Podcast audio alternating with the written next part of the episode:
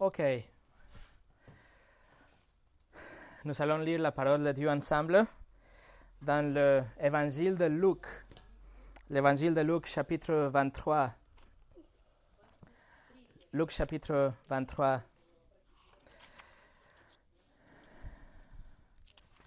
Luc 23. Nous mettons de côté notre étude par rapport aux attributs de Dieu aujourd'hui et le dimanche prochain aussi pour nous concentrer sur les événements dont nous allons nous rappeler cette semaine. Cette semaine, cette semaine nous nous rappelons, nous, nous euh, célébrons la semaine sainte ou la semaine de la passion de Christ, que c'est la euh, dernière semaine de vie de Jésus sur la terre. La semaine sainte commence traditionnellement aujourd'hui, le dimanche de Ramon, avec lui qui rentre à Jérusalem et va finir le vendredi prochain avec la crucifixion et bien sûr la résurrection le dimanche prochain. Cette semaine est la semaine la plus importante, la semaine la plus haute, si vous voulez, pour les chrétiens. Cette semaine est la, le aboutissement, l'accomplissement de plan de Dieu pour la rédemption de l'homme. C'est la culmination de ces plans que le Dieu trinitaire avait agréé même avant la création de, l'univers. Le but même de la création est accompli dans cette semaine. Cette semaine est l'accomplissement de toutes les alliances de Dieu avec le peuple, le trésor pour les prophètes. Cette semaine est la réalité du système de sacrifice de l'Ancien Testament. Cette semaine est la, signification vraie de tous les festivals de l'Ancien Testament, la manifestation même de la justice de Dieu, de l'amour de Dieu, la fidélité de Dieu. Cette semaine est vraiment la exécution de la justice de Dieu et aussi de la satisfaction de sa justice. Cette semaine est la semaine la plus haute de toute l'année.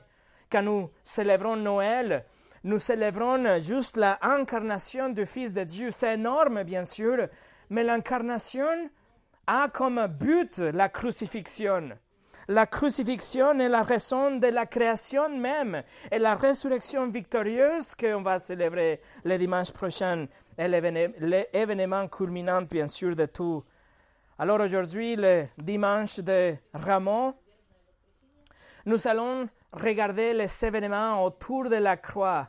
Nous allons visiter la croix de Jésus, l'événement qu'on va euh, célébrer ou nous rappeler le vendredi prochain. Nous allons le voir aujourd'hui déjà.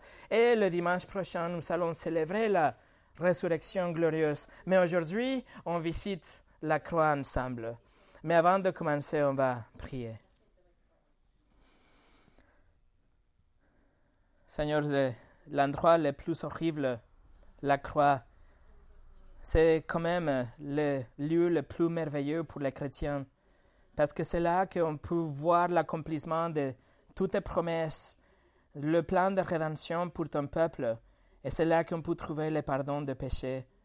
Aujourd'hui, dans cette étude qu'on va visiter la croix, je te demande que tu nous donnes une compréhension euh, nouvelle, que tu ouvres nos cœurs et notre esprit pour voir des choses que vont nous rappeler de ton amour et ta grâce, mais aussi de ta justice et notre propre péché.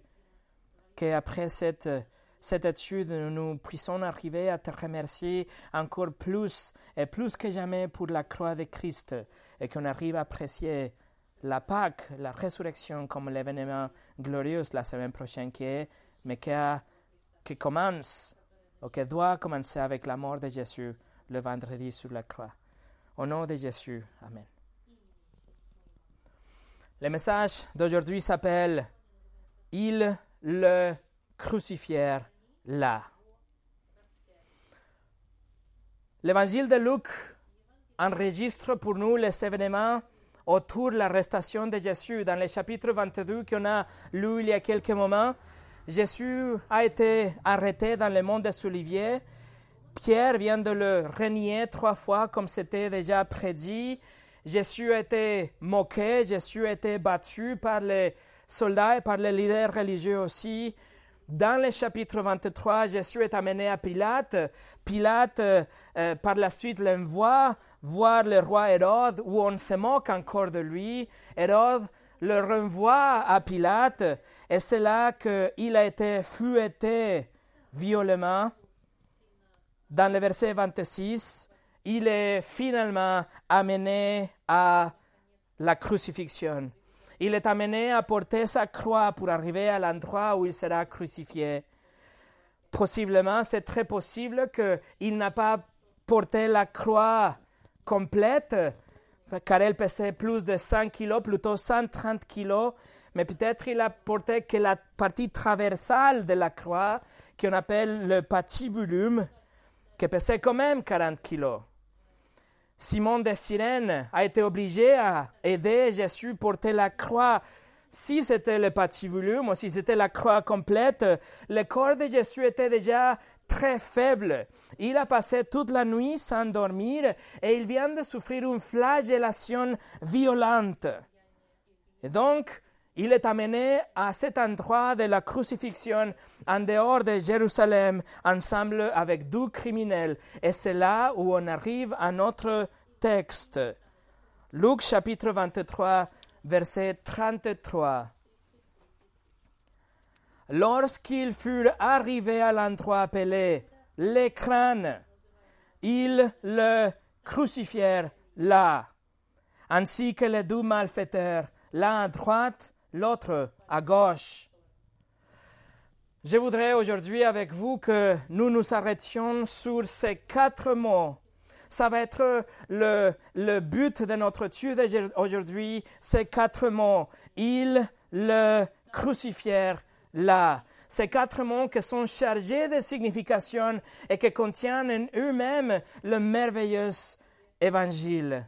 On commence avec là. Verset 33, ils le crucifièrent là. Quel est cet endroit? Quel est cet endroit où il était amené avec les deux criminels? Le verset 33 nous dit que c'était un endroit appelé le crâne. Le grec cranion. C'était appelé le crâne parce que c'était un lieu d'exécution. C'était un endroit de mort. C'était un endroit où les gens ils allaient pour mourir. Le latin est calvaria, d'où on prend le mot calvaire ou calvary. L'araméen que c'est dans l'évangile de Jean s'appelle Golgotha. La même chose, c'est juste le crâne. Le crâne était un lieu de mort, un lieu de punition, un lieu de souffrance. Le crâne était un lieu de terreur. C'était un lieu de sang, c'était un lieu de, larmes, c'était un lieu de souffrance, c'était un lieu de tourment, de cris sans fin. C'est pour ça est appelé le crâne. C'est rien à voir avec l'aspect visuel de cette euh, construction rocheuse. Dans le premier siècle, c'était pas normal et pas, pas commun d'appeler un endroit selon l'apparence. Il était appelé le crâne car c'était l'endroit de la mort. Là, ils sont amenés Jésus là, un endroit où les leaders religieux et les pharisiens ont voulu voir Jésus depuis le début de son ministère. Un endroit là, au milieu, pardon, à côté d'une voie publique, à côté de routes principales, pour que, pour que le spectacle de l'exécution soit visible pour tout le monde qui passe par là. Les pharisiens et les leaders religieux ont voulu voir Jésus mourir là. C'était l'endroit préféré pour punir les criminels, pour les faire souffrir. Et en même temps, nous devons reconnaître que c'était le plan de Dieu dès l'éternité passée de voir que le Fils de Dieu, Dieu le Fils, soit crucifié là. C'était l'endroit où il avait choisi qu'il devait mourir pour son peuple. Jésus a dit dans le chapitre 22, versets 21 et 22, Jésus a dit, cependant, celui qui me trahit est avec moi à cette table le Fils de l'homme s'en va conformément à ce qui était fixé. C'était, mes amis, le plan de Dieu que Jésus soit mort là. Littéralement, dans ce verset, que c'était conformément à ce qui était fixé, littéralement, le mot veut dire que c'était prédéterminé. C'était quelque chose déjà établi. Jésus savait qu'il allait mourir là. Il savait que c'était sa mission d'aller là, à l'écran pour mourir, et il voulait même aller là. Ce n'était pas le plan de Satan, ce n'était pas que Satan été victorieux le jeudi nuit, le jeudi soir, quand ils sont, quand ils sont euh, arrêtés Jésus. C'est pas que les méchants ont gagné cette fois-ci, c'est pas que le jeudi, Jésus n'a pas réussi à s'échapper comme il avait fait auparavant. On ne sait pas que les disciples n'ont pas voulu se battre pour le défendre, ou que Jésus était incapable de euh, euh, euh, vaincre, ou de, oui, de vaincre, de se battre contre cette cohorte romaine. Il avait environ 600 soldats romains plus la garde du temple, plus les leaders religieux. Nous pouvons penser à mille personnes qui ont venu la nuit pour arrêter Jésus. La foule de mille personnes était là, mais Jésus était capable de les désintégrer s'il aurait voulu. La veille, quand il était à Gethsemane, Jésus avait affirmé qu'il pouvait appeler douze légion des singes s'il voulait qu'il vienne le défendre. Ça veut dire 72 000 anges qui étaient prêts pour intervenir et défendre leur maître. 72 000. Il faut savoir que dans le livre de Deux Rois, chapitre 19, un seul ange a détruit une armée de 185 000 soldats. Alors Jésus avait plus qu'assez protection externe. Il avait les armées du ciel pour se défendre.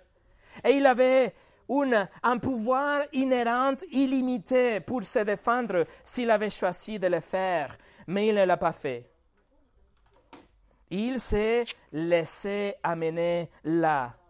Il s'est abandonné lui-même pour être amené là. Il s'est rendu lui-même pour être amené là. Tournez au chapitre 4 de Luc. Plusieurs fois pendant son ministère, Jésus avait échappé la foule. Jésus avait échappé une morte, une exécution qui était tôt pour son ministère. Jésus n'a pas voulu être tué ou arrêté avant. Le chapitre 4 de Luc, versets 28 et 30, 28 au 30, regardez ils furent tous remplis de colère dans la synagogue. Lorsqu'ils entendirent ces paroles, ils se levèrent, le chassèrent de la ville et le menèrent jusqu'à un escarpement de la montagne sur laquelle leur ville était construite, afin de le précipiter dans le vide. Mais Jésus passa au milieu de eux et s'en alla. Voici une évasion miraculeuse. Voici une façon dont Jésus s'échappait d'une foule d'à peu près 100 personnes. On sait que la capacité d'une synagogue à l'époque était d'environ 100 personnes. On peut imaginer 100 personnes qui mènent et poussent à Jésus pour le conduire en dehors de leur ville jusqu'à cet escarpement de la montagne. Et ils vont le pousser, ils vont le tuer. Et pourtant, Jésus passa au milieu de eux. Comment Littéralement, le grec nous dit qu'il passe entre les 100 personnes.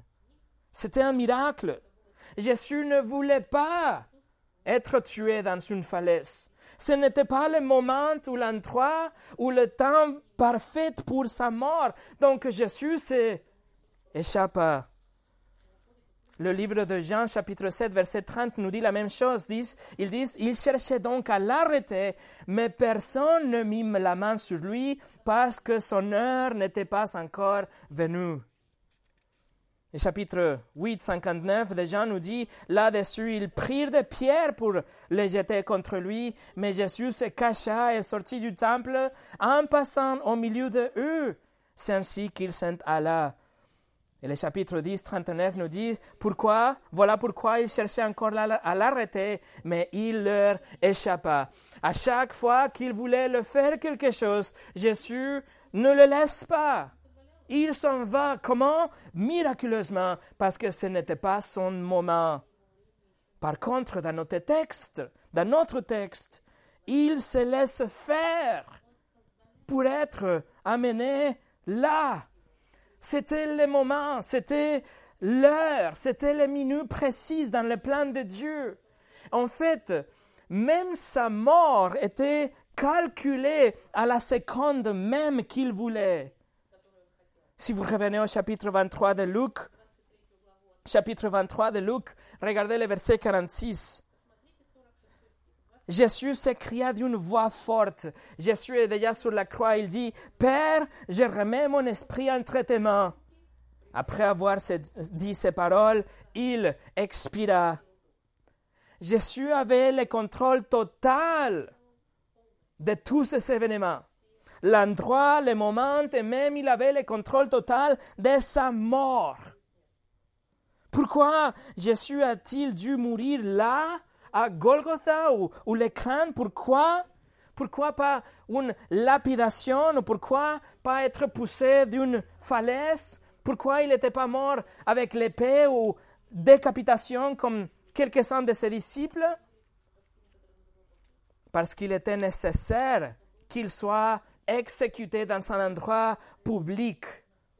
Il était nécessaire que sa mort soit visible par beaucoup de gens, que les masses soient les témoins de la mort de Jésus, que le scepticisme et les doutes n'ont pas de place par rapport à la mort de Christ, que l'événement de la mort de Jésus soit quelque chose qui est établi sur le livre de l'histoire, que soit attesté par les Juifs et par les Romains et par les croyants et par les non-croyantes.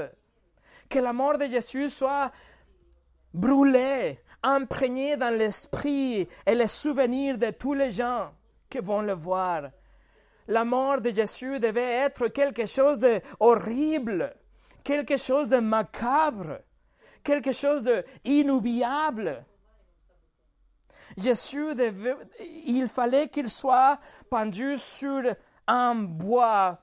Pourquoi? Pour qu'il reçoive la malédiction de Dieu, selon le livre de Galates chapitre 3. Il devait être exécuté publiquement au nom de tous ses enfants, de tout son peuple. Il devait avoir une mort brutale et violente, et même entre deux criminels, dans un lieu sanguinaire, dans un lieu que montrait le poids de notre péché. Mes amis, Jésus a volontairement voulu être amené là pour mourir pour vous. Arcis Pro a dit le plus petit péché est un affront, à la sainteté de Dieu et apporte la fureur tonnante de Dieu sur nous. C'est pour ça qu'il est allé là, pour montrer la laideur de notre péché. Numéro 2. Regardez encore une fois Luc 23, 33. Ils le crucifièrent là. Ils qui sont-ils Le chapitre 23, verset 1, littéralement nous dit qu'il avait une multitude, qu'il avait une foule. C'est-à-dire qu'il avait beaucoup de gens. On sait qu'il avait euh, il était le Sanhédrin, le Sanhédrin était là. Le Sanhédrin était, était un groupe de 70 hommes qui représentaient la nation d'Israël. C'était, si vous voulez, l'organe judiciaire officiel d'Israël leur verdict, ce que le Sanhédrin disait, c'était le dernier mot. Si le conseil, si le Sanhédrin déterminait que Jésus était coupable, c'était comme si toute la nation déterminait qu'il était coupable. Le Sanhédrin était la voix de tout le peuple. Par contre, il avait aussi des autres gens. Il avait une foule. Il avait des gens qui criaient il avait des gens qui demandaient que Jésus soit crucifié. Sûrement, cette foule était persuadée par le Sanhédrin. Il s'était peut-être acheté même par les leaders religieux. On voit à partir des évangiles que les pharisiens et les leaders, ils étaient bien, ils étaient des professionnels pour soulever et susciter les foules pour qu'ils fassent ce qu'ils voulaient. Alors qui sont-ils? Les pharisiens, les scribes, le Sanhédrin, le peuple, la foule, il avait beaucoup de monde. Le chapitre 23, verset 18 nous dit, ils s'écrièrent tous ensemble, Fais mourir celui-ci et relâche-nous Barabbas. Luc 23, 21 nous dit, mais ils criaient, crucifiez-les, crucifiez-les. Chapitre 23, 23 nous dit, cependant, ils insistaient à grands cris et demandant qu'il soit crucifié, et leurs cris l'emportèrent avec ceux des chefs des prêtres. Jésus n'aurait pas été crucifié s'il n'avait pas la pression de cette foule, s'il n'avait pas tellement du monde qui criait en même temps, que faisait des pressions envers le gouverneur Pilate, s'il n'avait pas la pression des pharisiens et des escribes que, provoquait et suscitait la foule pour qu'il continue à crier, demander la crucifixion, Jésus n'aurait pas été crucifié. Mais il a été condamné par les multitudes, la multitude. Et finalement, Pilate a cédé et a concédé qu'il soit crucifié. Mais ultimement, mes amis, ça a été Dieu lui-même qui a voulu sacrifier Jésus-Christ. C'était Dieu même qui a voulu que le Fils de Dieu, Dieu le Fils, soit crucifié. Esaïe 53, verset 10 nous dit, l'Éternel, Yahweh, a voulu le briser par la souffrance. Si tu fais de sa vie un sacrifice de culpabilité, il verra une descendance et vivra longtemps, et la volonté de l'Éternel sera accomplie par son intermédiaire. C'était la volonté de Dieu de, de briser, la traduction Louis II nous dit, de briser Jésus-Christ mais littéralement, le mot en hébreu, daka, ça veut dire de casser complètement quelque chose, de rompre quelque chose en mille morceaux, même pulvériser quelque chose.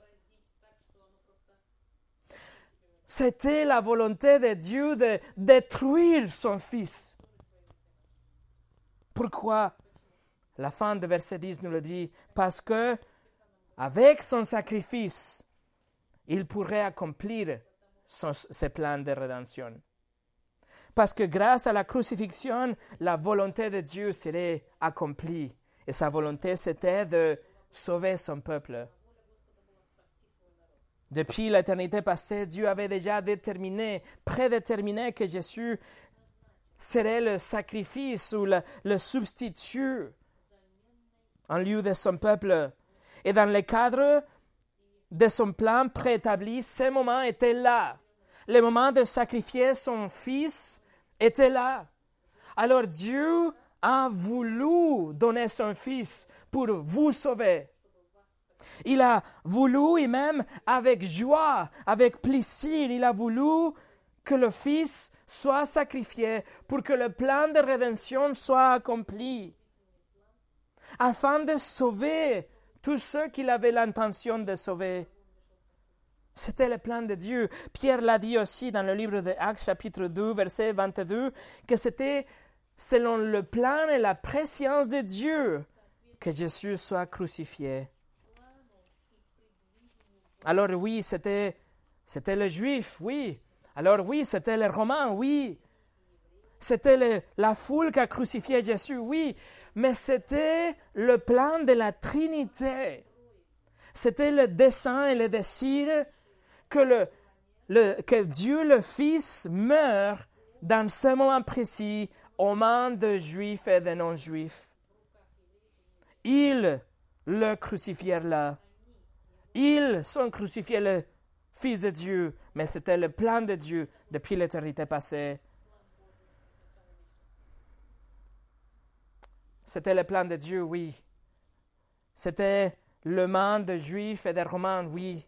Mais en même temps, il est mort pour mon péché. Il est mort, il était crucifié pour mon péché. C'était pour mon péché qu'il a souffert, qu'il a souffert, qu'il qu'il a saigné et qu'il est mort. C'était pour moi qu'il est mort.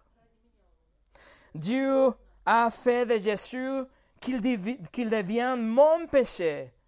Et il fait que moi, je devienne la justice de Jésus pour que je puisse avoir une relation avec Dieu.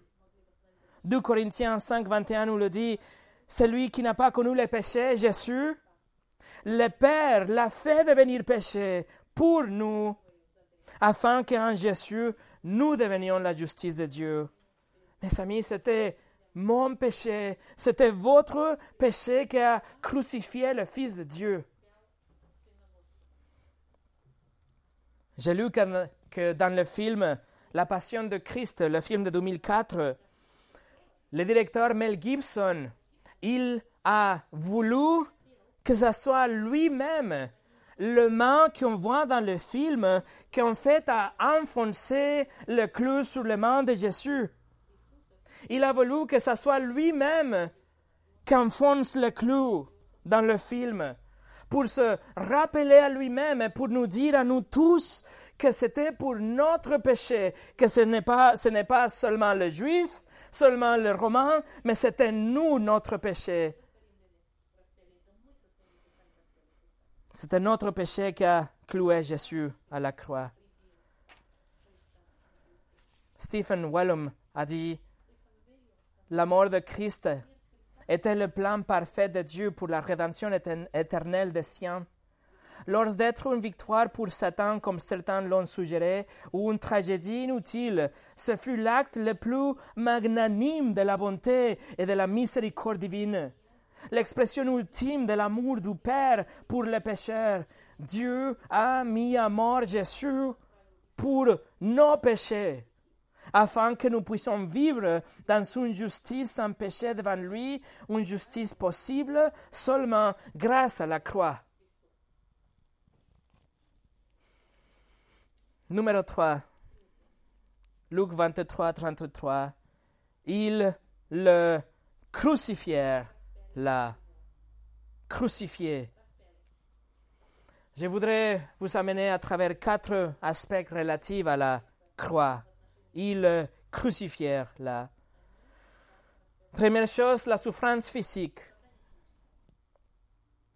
Des clous de 18 cm de long enfoncés dans les poings et dans le pied de Jésus-Christ en laissant le corps se vider de sang lentement.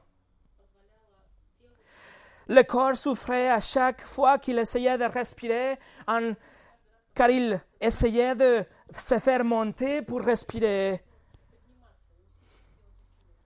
Il souffrait constamment.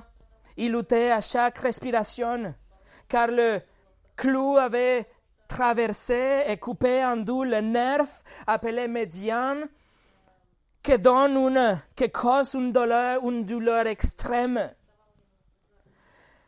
Quelques heures avant, le dos de Jésus avait été violemment fluetté, la peau la chair était ouverte, la chair était vivante, potentiellement jusqu'à l'os, potentiellement même jusqu'à les organes. C'était un aspect horrible, c'était un aspect affreux, la chair ouverte qui s'est frottée contre la croix rugueuse à chaque respiration. Suffocation, perte de fluide, dysfonctionnement des organes, et de nombreux autres détails qu'on pouvait décrire. Mes amis, il n'y avait rien de plus douloureux et plus atroce que la crucifixion. En anglais, nous avons le mot excruciating, d'où on que vient justement de cette douleur extrême de la crucifixion de Christ. Et non seulement c'était une douleur physique, mais c'était extrêmement humiliante. Il ne peut pas être quelque chose de plus humiliant qu'être pendu complètement déshabillé et laissé pour mourir sur le bord d'une rue pour que tout le monde puisse vous voir. Il n'avait pas de dignité, aucune miséricorde, il n'avait pas de fleurs, il n'avait pas de gloire, il n'avait pas de compassion, pas de privacité. Mais c'était une honte publique. C'était une image grotesque, c'était quelque chose d'horrible. C'était une terreur totale et une mort très très lente. L'histoire en fait enregistre que des criminels étaient crucifiés, mais ils ne mouraient pas à cause de la croix parfois. Mais après quelques jours d'être pendus, ils étaient mangés par les oiseaux et les animaux sauvages. Les Juifs, sont, les Juifs ont essayé de lapider Jésus dans le livre de Jean chapitre 6, mais cela n'aurait pas servi le but de la mort de Jésus. On peut mourir très rapidement avec une pierre. De premier coup, nous pouvons mourir, et dans un sens, ce serait une mort sans aucune douleur. Mais la crucifixion, la crucifixion, c'est une mort lente, une mort intolérablement douloureuse, qui nous montre justement le dégoût de Dieu envers le péché, qui nous montre la colère de Dieu envers le péché, qui nous montre comment la punition et le salaire de notre péché est horrible. Nous montre comment Dieu a pris en lui tous les péchés de tous ceux qui vont croire en Jésus-Christ. Si la crucifixion vous semble très trop ou très exagérée, si vous pensez que c'est trop pour Jésus, alors vous n'avez pas encore compris la sainteté de Dieu. Vous n'avez pas non plus compris la laideur de, votre propre péché, comment votre péché demande la justice de Dieu, comment la colère de Dieu brûle aujourd'hui contre le péché. C'est quelque chose d'effrayant. C'est quelque chose de horrible de penser à cette colère qui a tombé sur Jésus, mais qui était censée tomber sur nous. La crucifixion était pénible, était grotesque. La humiliation et la douleur ne connaissaient pas de limites. Et ça, c'était que l'aspect physique.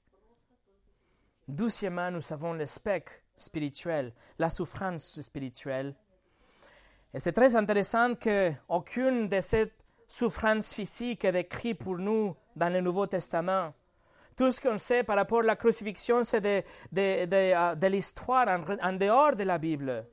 Mais le Nouveau Testament, l'emphase, ce que le Nouveau Testament souligne, c'est la souffrance spirituelle.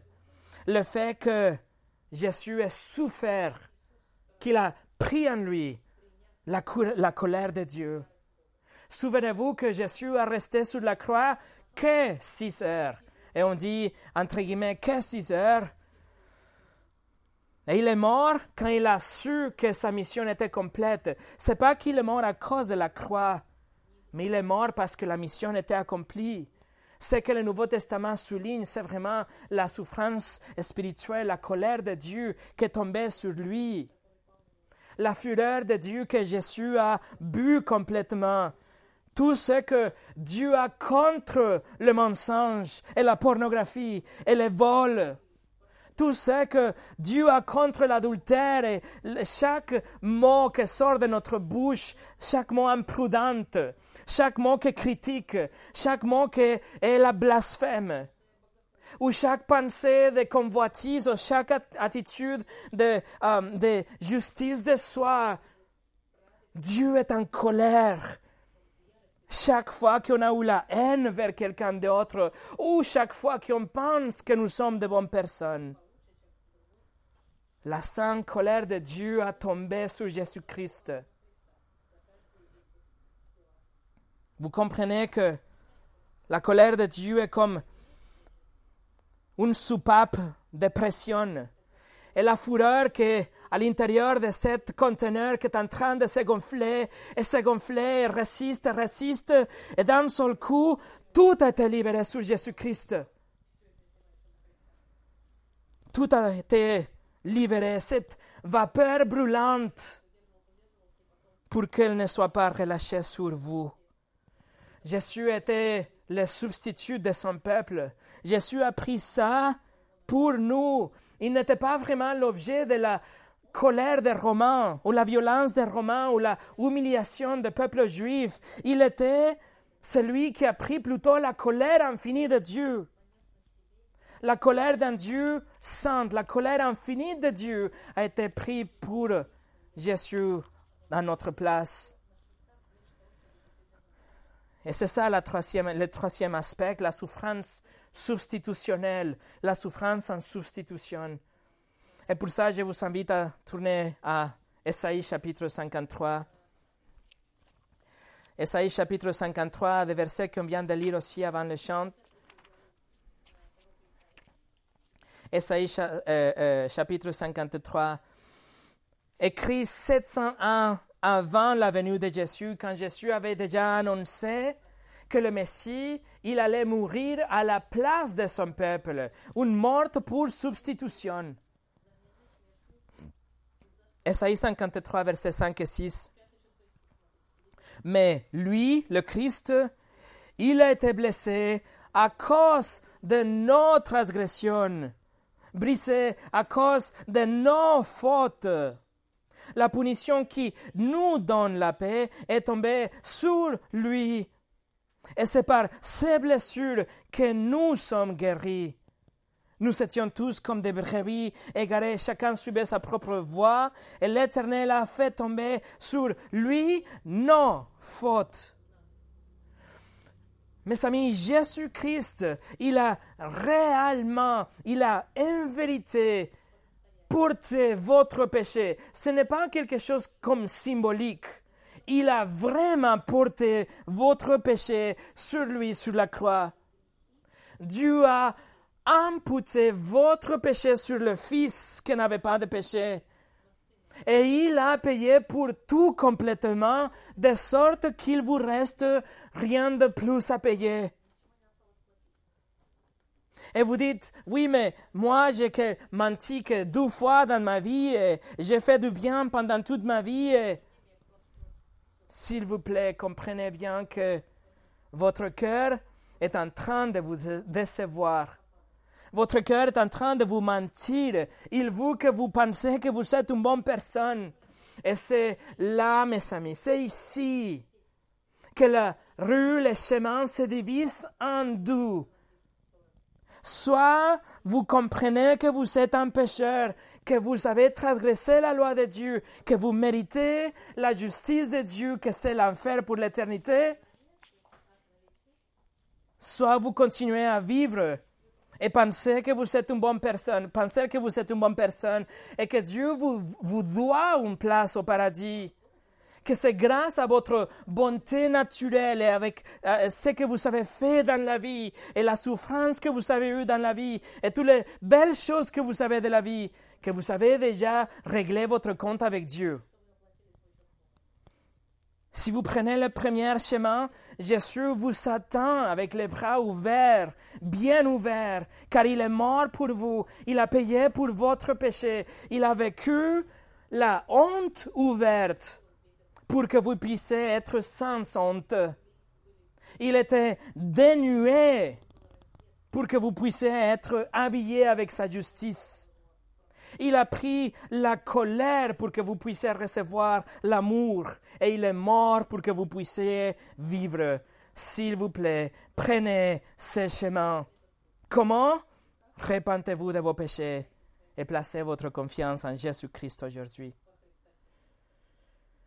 Mais si vous prenez l'autre, le deuxième chemin, si vous rejetez quelqu'un qui a satisfait la justice de Dieu en votre place, alors Dieu va vous donner la justice.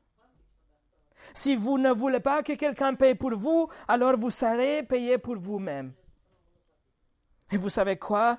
En enfer, la souffrance atroce de la crucifixion sera rien par rapport à la souffrance en enfer.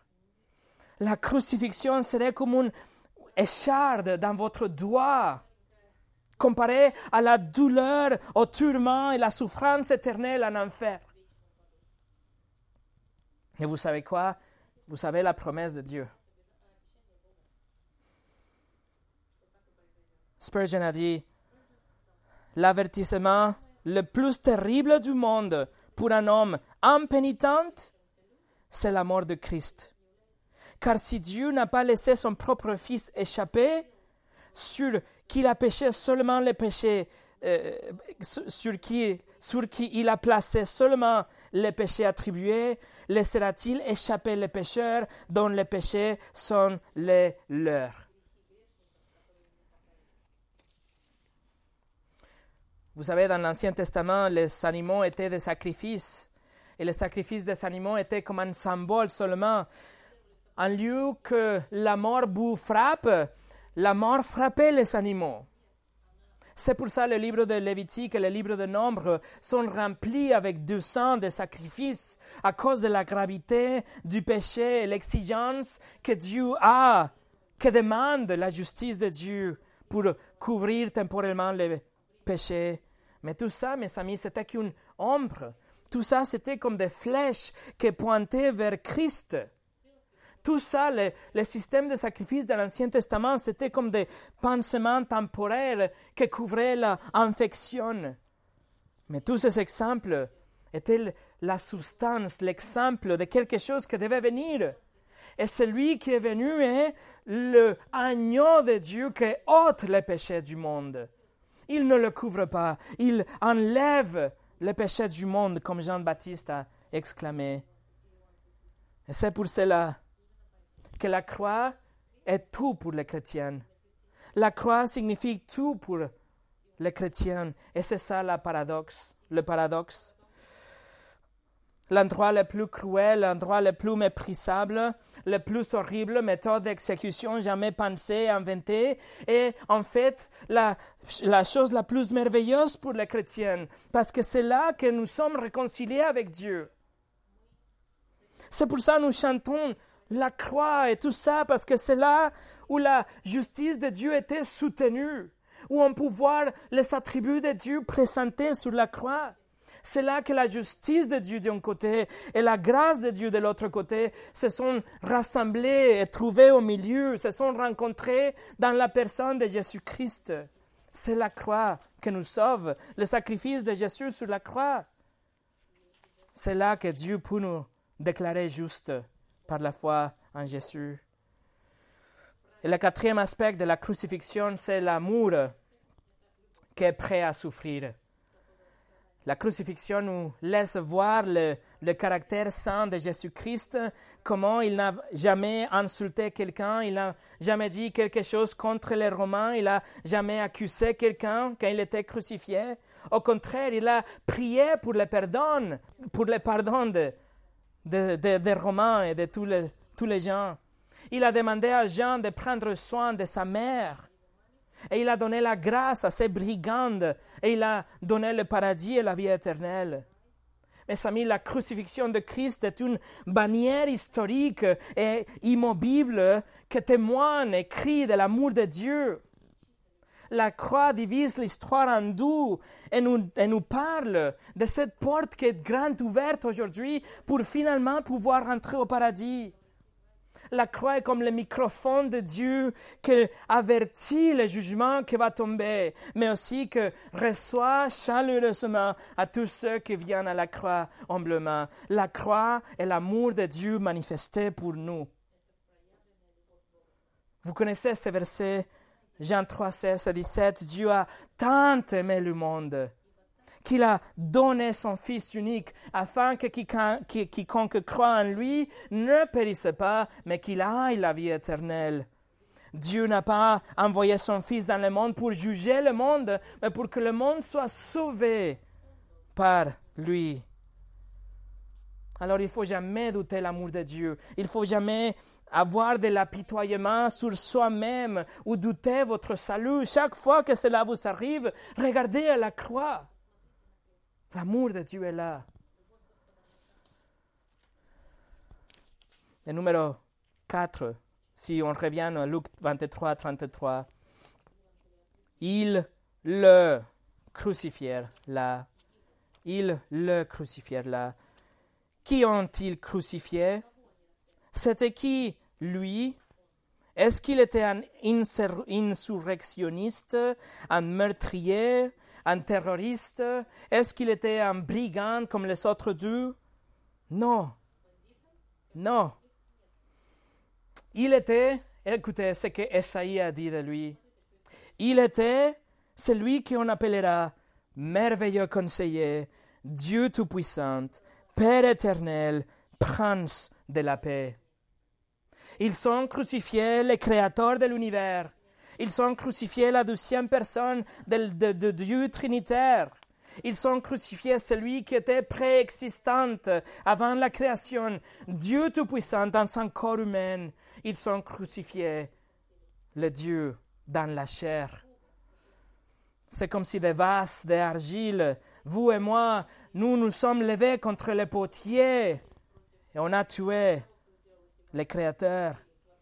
Les hommes qui sont faits de la poussière, ils haïssaient et complotaient contre leur Créateur. Les hommes qui sont chers et le sang ont décidé d'attaquer le Tout-Puissant. Dieu, dans la chair, est venu pour sauver. Et l'humanité a dit, non merci. Le livre de la Genèse et tout au long des 39 livres de l'Ancien Testament, il était attendu. Il était le centre, il était l'espoir du monde. Mais quand il est venu, les constructeurs ont rejeté la pierre angulaire. La lumière est venue, mais les, les hommes ont aimé les ténèbres. Quel amour, mes amis! Quelle condescendance! Quel sacrifice!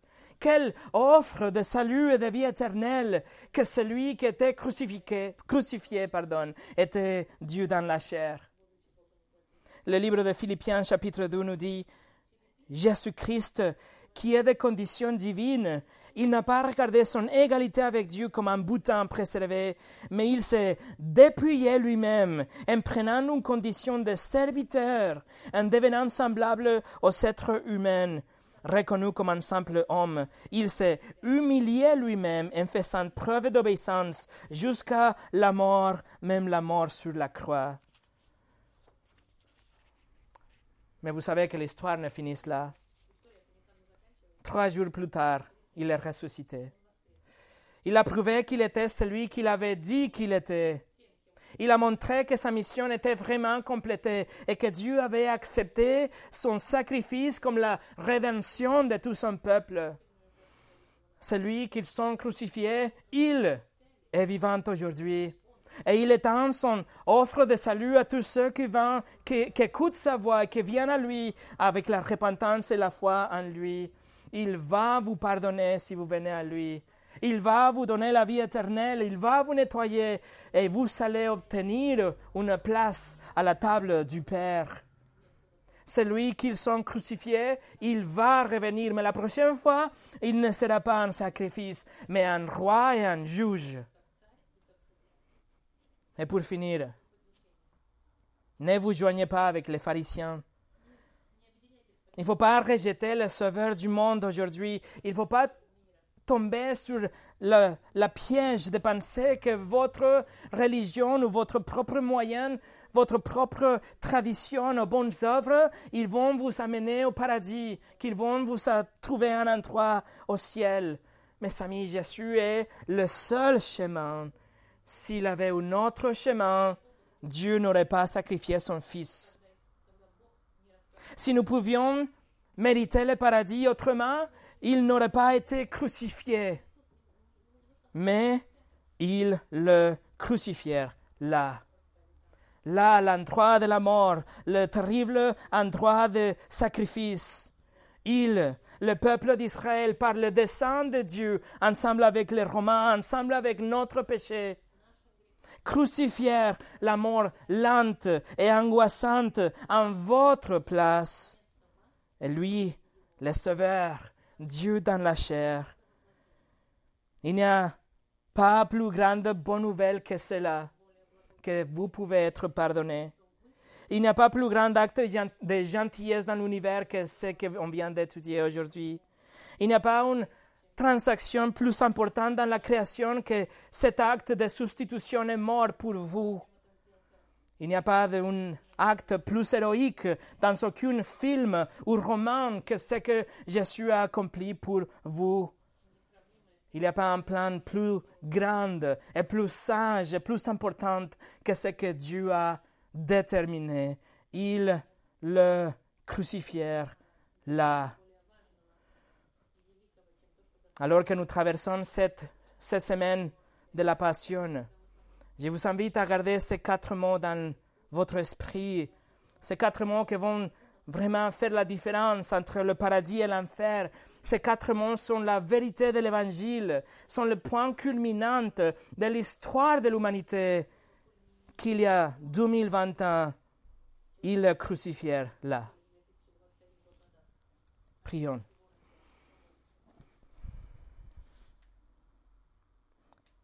Seigneur, nous te remercions pour ton amour. Nous te remercions pour ton sacrifice, pour ce que tu as fait pour, les gens, pour nous, les gens qui ne méritait rien, qu'on qu était rebelles, qu'on était même soulevés contre toi.